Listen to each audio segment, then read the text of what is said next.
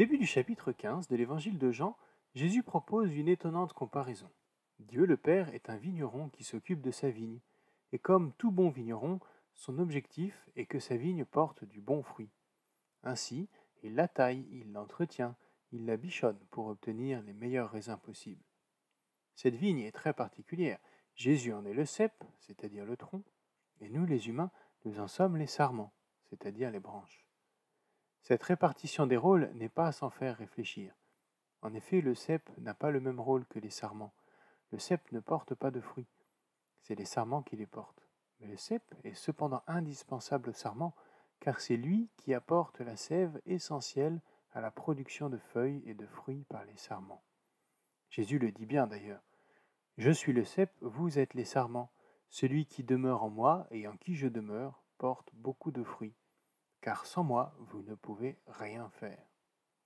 C'est donc à nous, humains, à qui il revient deux missions. Premièrement, rester greffé sur le cep, c'est-à-dire sur Jésus. Deuxièmement, porter du fruit à l'aide de la sève que le cep nous fournit. Nous avons parlé du Père, le vigneron, nous avons parlé du Fils, le cep, mais où est donc le Saint-Esprit? Sans doute est-il représenté par la sève, justement.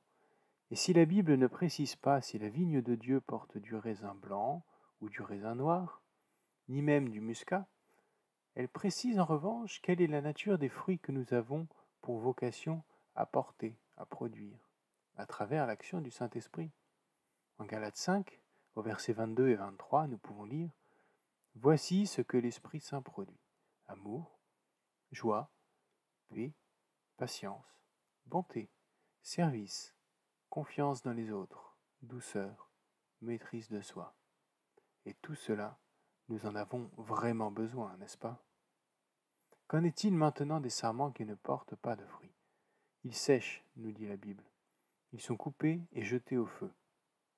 Cette sentence de Jésus peut sembler dure et peut présenter des accents définitifs, dans lesquels beaucoup ont perçu un parallèle avec l'enfer.